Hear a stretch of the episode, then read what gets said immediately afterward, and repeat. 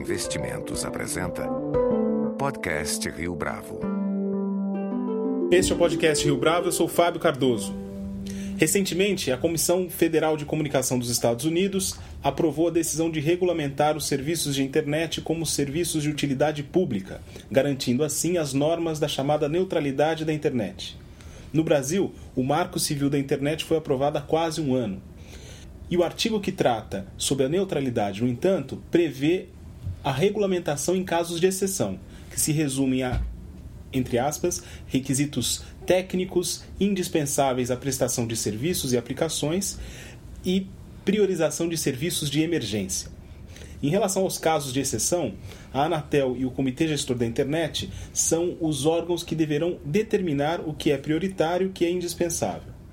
Nosso entrevistado de hoje no podcast Rio Bravo, que busca entender ainda alguns desses pontos não tão óbvios sobre a decisão do Marco Civil, é Demi Getchko, um dos pioneiros da internet do Brasil e atualmente conselheiro do Comitê Gestor da Internet. Demi, é um prazer tê-lo conosco no podcast Rio Bravo. Obrigado, eu que agradeço o convite.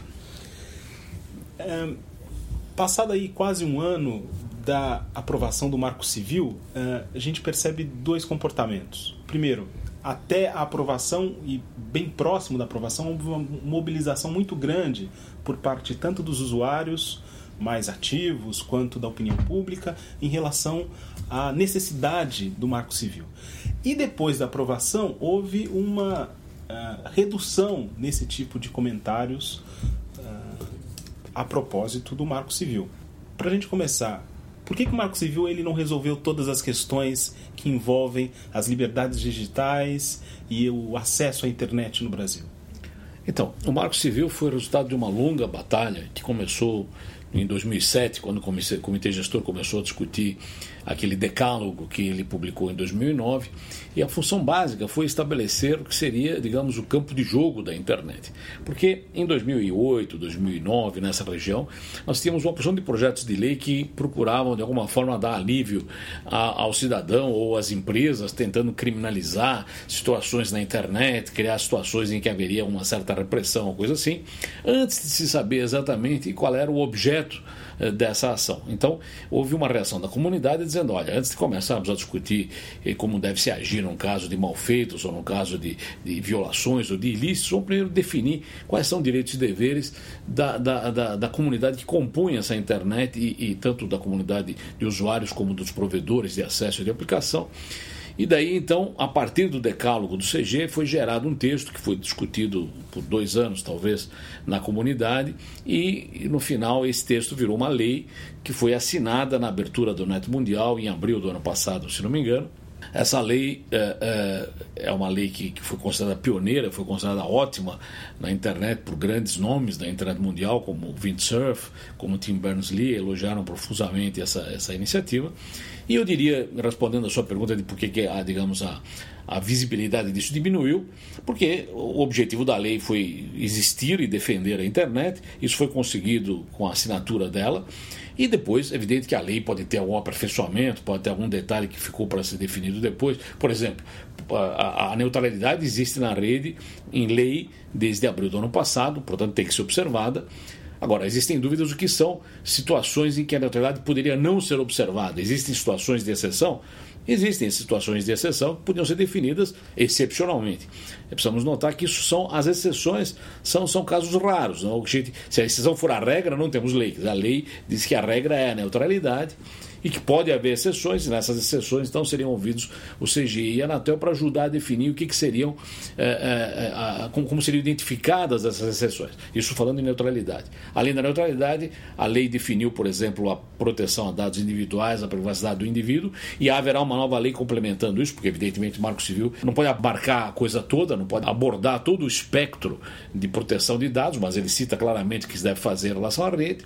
E existe também uma outra, uma outra ação que eu acho muito importante importante, que é a definição de responsabilização adequada de cada elemento na cadeia. Havia uma, uma, uma eh, tendência anterior de você ir diretamente em cima do, do, do intermediário, daquele que você enxerga mais, e acabávamos não indo em cima do real causador do problema.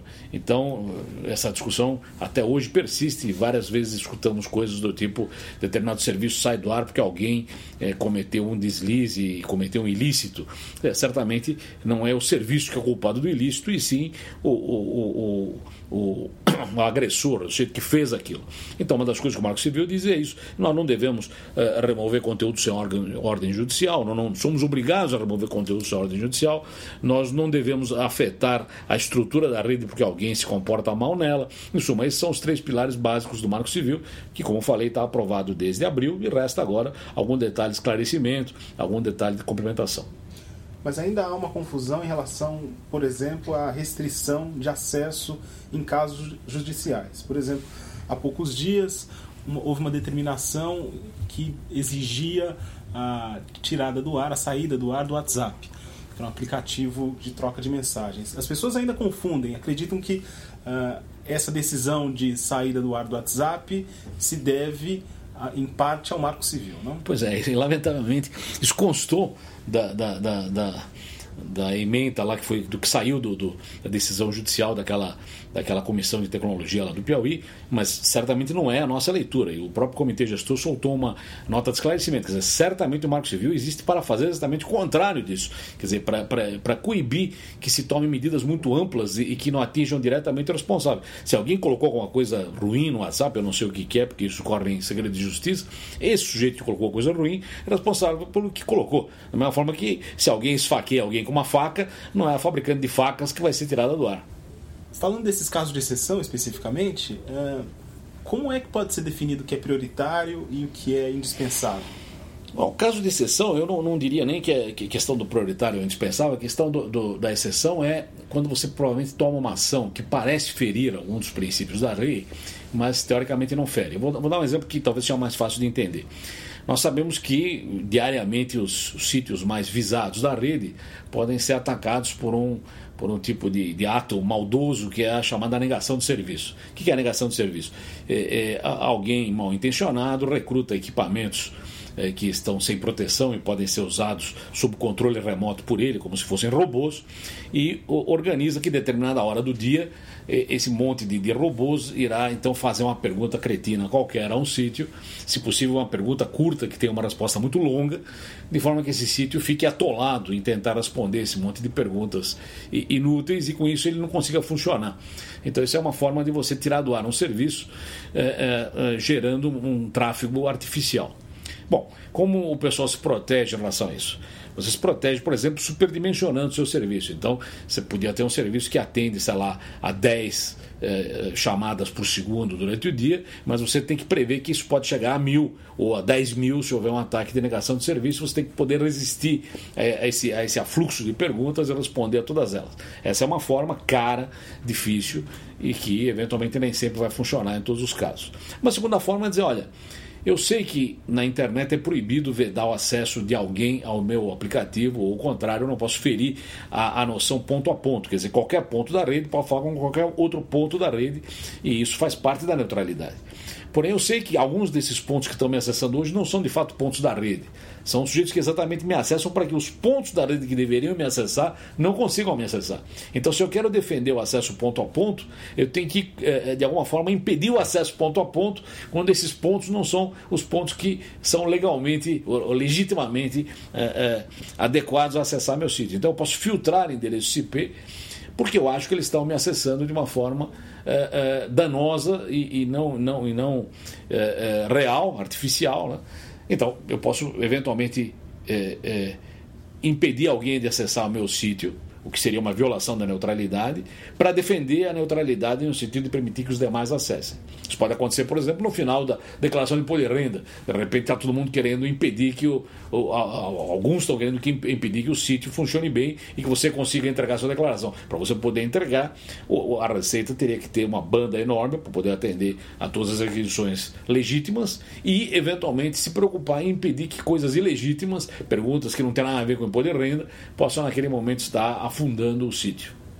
E existe um protocolo de ação, digamos assim, do CGI e da Anatel em relação a esses casos já? Então, acho que o ponto agora seria nós tentarmos ouvir. Uh, evidentemente, eu dei um exemplo, pode ter outros exemplos na área, ouvirmos uh, ouvir a comunidade técnica, a comunidade geral e tudo mais, e estabelecer já o que seria, digamos, a, a, a essa lacuna que, que foi chamada especificamente a legislação, onde foi chamado especificamente o CGI e a Anatel, e dizer, olha, nós identificamos nesse momento essa ou essas duas, três exceções, que como eu falei devem ser poucas, tá certo? Senão a lei tem problema. Se, se aparecerem outras exceções, evidentemente teremos que, que, discutir isso. Se a comissão do Ministério da Justiça, do, do que, que vai elaborar esse decreto, que é um decreto da presidência, é, concordar com as, as exceções que forem sugeridas, ela pode incluir isso no decreto. Então, isso é um trabalho de aperfeiçoamento em voo. Né? É, certamente existem outros pontos que, que, ainda não são claros, quer dizer, você pode discutir um pouco melhor o que, que é aquele log de aplicação, você pode tentar esclarecer. O problema da, da, da, do Marco Civil é que o texto foi escrito baseado numa certa concepção que existia e foi discutida na época e era muito clara para todos que eh, se envolveram na escrita do texto. Mas se ele for lido por alguém de fora, que não tem nada a ver com aquilo, ele vai se até a semântica e as palavras que estão escritas lá, e às vezes o viés da leitura pode ser diferente do que era o conceito que estava embutido lá. Eh, entrando no seu exemplo, certamente o, o juiz do Piauí que exarou aquela sentença leu o Marco Civil com uma leitura que não é a leitura de quem escreveu o Marco Civil, porque ele disse que baseado no Marco Civil ele tirava do ar um determinado serviço. Não está escrito isso aí no Marco Civil. Talvez não esteja claro o suficiente. Então, talvez alguma coisa que esclareça um pouco melhor o que é o que norteou aquele texto ajude um juiz que está interpretando, a função do juiz é interpretar o texto, no sentido de ele ter mais facilidade de interpretar ele dentro do espírito que o origerou. Então a gente pode dizer que, do jeito que ele foi escrito, ele permite esse tipo de interpretação enviesada, apesar dessas intenções de garantir a neutralidade da rede. Isso. É, qualquer coisa que você escreva pode ter várias leituras. Por exemplo, é, nós temos certeza absoluta que ele foi feito para proteger a privacidade do indivíduo. Mas eu já ouvi gente dizendo, não, agora com o Marco Civil, se você der um like num, num artigo, se você botar uma fotografia em algum lugar, ele tem que guardar para saber quem é que fez aquilo. Não, certamente isso não passa nem perto do Marco Civil. É exatamente o contrário. A gente está dizendo que, que, que você é, é, é, não pode recolher dados do indivíduo além dos intrinsecamente ligados à transação em questão. Então, pode ser que a leitura. É, é seja admissível se você ler com um viés totalmente torto. Mas então a nossa ideia seria, nesses casos, por exemplo, seria bom colocar um esclarecimento adicional de qual é o fulcro daquilo, quer dizer, qual é o foco daquele texto, para que ele não seja lido de uma forma eh, não, não condizente com os princípios que o geraram. É possível afirmar que o Marco Civil, do jeito que ele foi elaborado e do jeito que ele já está em vigor, ele serve como referência para decisões ou para documentos semelhantes fora do Brasil? Eu acho que sim, acho que nesse ponto o Brasil eh, pode se gabar de ter uma certa liderança no processo. Primeiro porque, por exemplo, essa história de multissetorialismo, que nos Estados Unidos é chamado multi-stakeholder, né? quer dizer, muitos interessados no processo dão palpite, de alguma forma estava refletida no comitê gestor desde a sua criação em 95.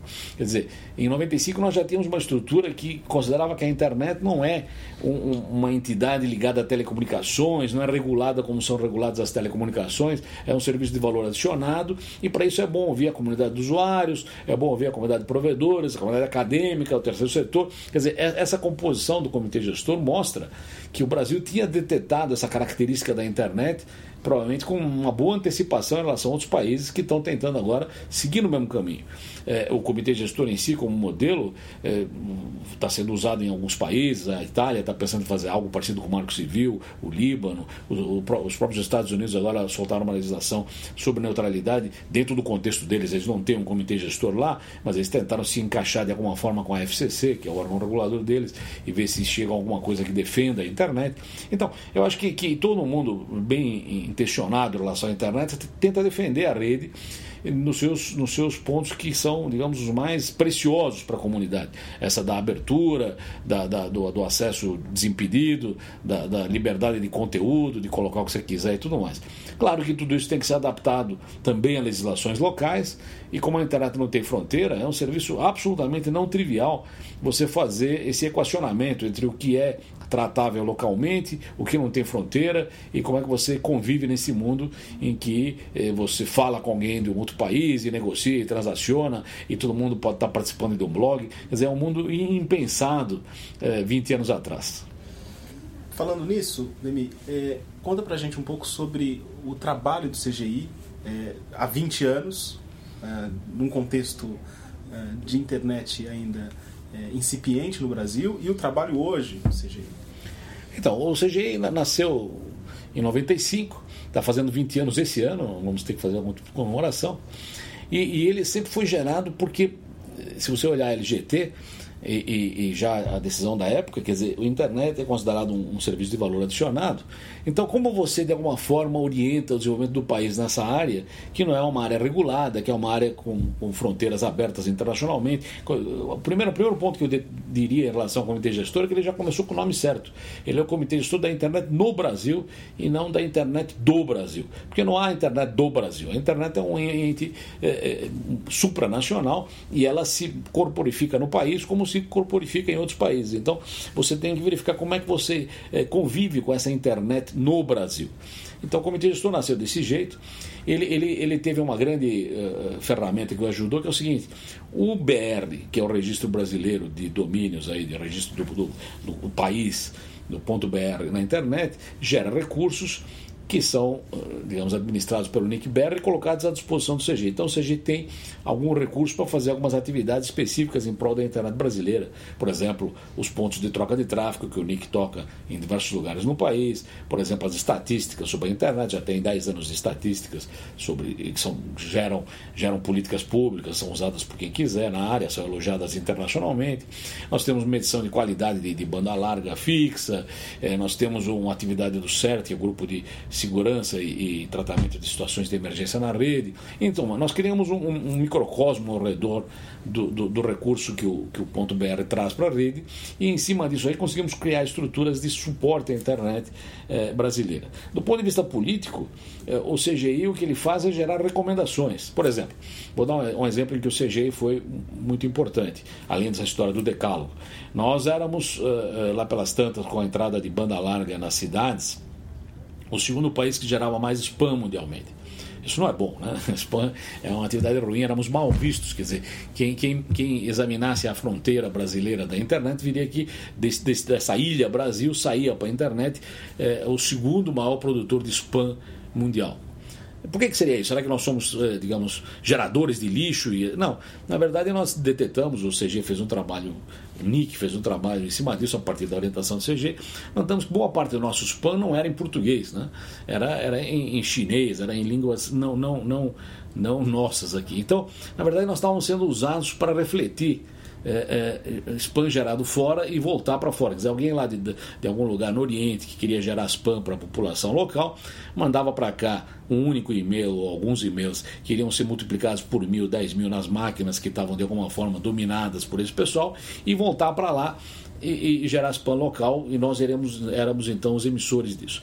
O, o Nick detetou isso, nós vimos direitinho e descobrimos que existia uma forma, que aliás não descobrimos, é uma forma que todo mundo já sabia, Existe uma porta aberta na internet desde o começo dos tempos, que é a porta 25, que pode ser abusada pelo pessoal que gera spam. Se você pedir a um computador qualquer na rede, é, pela porta 25 dele, olha, passa isso para mim que estou ocupado, ele vai dizer com toda a boa vontade, ah, pois não, eu estou com disponibilidade e vou passar isso para você. Só que isso, que é, digamos, colaborativo e básico da internet, é, é, da sua origem, estava sendo explorado pelo, pelos spammers que usavam as portas 25 abertas de todo mundo para refletir lá e mandar para volta, pra, pra, de volta um monte de spam. Nós fizemos uma campanha que não é, é mandatória, nada do que seja gera é obrigatório, é sempre recomendativa, é de recomendação. A Anatel se juntou a nós, os provedores de acesso se juntaram também. A porta 25 brasileira foi fechada em sua grande parte para os usuários finais. E com isso nós passamos a ser mais ou menos o vigésimo produtor de spam do mundo. Quer dizer, vigésimo é muito melhor, porque nós em geral somos oitavo, nono em qualquer coisa. Se nós passarmos a ser o vigésimo spam, que é uma coisa ruim, se vê que nós, nós estamos muito melhores do que se esperaria da gente. Então saímos de segundo para vigésimo quinto, porque fechamos a porta 25, o que também pode ser um exemplo de coisa não neutra. Por que você fecha uma porta que existe na internet desde o começo? É evidente que isso não foi feito para prejudicar ninguém, foi feito porque ela estava sendo abusada pelo, pelo pessoal. E, e, e, foi feito de livre espontânea vontade dos envolvidos. Quer dizer, nós não mandamos ninguém fechar a porta por lei, nós simplesmente recomendamos que isso fosse feito, foi observado e tivemos esse resultado muito positivo. Quais são os desafios da internet brasileira agora? Uh, a gente pode pensar em tecnologias uh, relacionadas à educação ou ainda aprimorar o acesso uh, do usuário na internet com mais velocidade, mais segurança? Bom, acho que o primeiro grande desafio nosso é poder expandir o acesso à internet aos brasileiros em geral. Né? E eu diria que aí tem, tem, um, tem um, um, risco né, que eu vejo como uma inclusão não adequada, que é a seguinte. Uma coisa é você ter a inclusão por rede móvel, né? outra coisa é você ter a inclusão por rede fixa. Qual a diferença das duas coisas? Um sujeito bem incluído na rede tem as duas coisas. Né? Ele trabalha na casa dele, ou no trabalho dele, ou no escritório com rede fixa, para poder pensar e olhar com calma e gerar grandes quantidades de dados para cá e para lá. E na rua, quando ele está se movendo, ele usa a internet móvel para se manter sintonizado e sincronizado. É, mas é, é, muito mais fácil você espalhar a internet móvel, porque você põe uma antena e um monte de gente está ligado do que a internet fixa, que exige cabos ópticos, e o Brasil é muito grande, tem regiões onde é muito difícil chegar com isso. Mas eu acredito que a inclusão adequada do brasileiro envolve as duas coisas: que o sujeito tenha na cidade dele um acesso decente à internet via cabo óptico, que depois é distribuído localmente, talvez aí sem fio, ou seja lá como for, e também o acesso móvel. Então, só para dar uma contrapartida nessa área, nós tivemos um, várias reuniões pelo mundo aí do, do IGF, do ICANN, e uma delas foi, foi no Quênia, por exemplo, e eu me lembro que na, na, na abertura alguém do, do, Ministério das Comunicações falou, não, aqui no Quênia a situação estava 90% dos quenianos têm acesso à internet porque os telefones que eles usam já automaticamente têm acesso. Bom, evidente que os telefones que todo mundo compra hoje já automaticamente têm acesso a dados, porque os telefones são assim. Você não vai conseguir um telefone dos velhos que só tem voz e, e, e não tem mais nada, porque os telefones todos já são espertos. Né? Então isso não quer dizer que o cara está incluído, quer dizer que ele tem um equipamento que poderia permitir ele se incluir se a tarifa fosse em conta, se ele tivesse condição de usar, etc. E tal, isso. Então eu acho que essas duas coisas são importantes. A mobilidade é importante e o acesso fixo também é importante. Então, para o Brasil, as próximas políticas, na minha opinião, seriam, primeiro, aumentar o acesso geral do brasileiro à internet, melhorar a qualidade do acesso à, à internet, e segundo, uma coisa que está refletida no Marco Civil e, e, também nas preocupações do CG, garantir que a internet não se degenere por algum motivo. Quer dizer, é importante que a internet mantenha as suas características originais, que ninguém passe a oferecer meia internet para o usuário, ou que censure coisas da rede, ou que impeça ele de acessar novos serviços. A internet é uma característica muito interessante que é a abertura para novos serviços. Quer dizer, da noite para o dia surge um serviço que ninguém sabia que existia e vira um sucesso ou morre porque não teve sucesso. Se você eh, restringir o acesso àquilo que existe hoje, hoje, você vai fechar a porta para as novas ideias. Então é fundamental que a internet esteja aberta, não só para o cara poder acessar tudo que existe na rede, mas para permitir que ideias criativas novas possam ser expostas à rede e sobreviver ou não a partir das suas qualidades, e não é, ficarem fechadas em jardins murados, eh, como podia ser. Demi muito obrigado pela sua participação no podcast Rio Bravo. Eu que agradeço a presença, estamos aí sempre à disposição. Aí com edição e produção visual de Leonardo Testa. Esse foi mais um podcast Rio Bravo. Você pode comentar essa entrevista no SoundCloud, no iTunes ou no Facebook da Rio Bravo.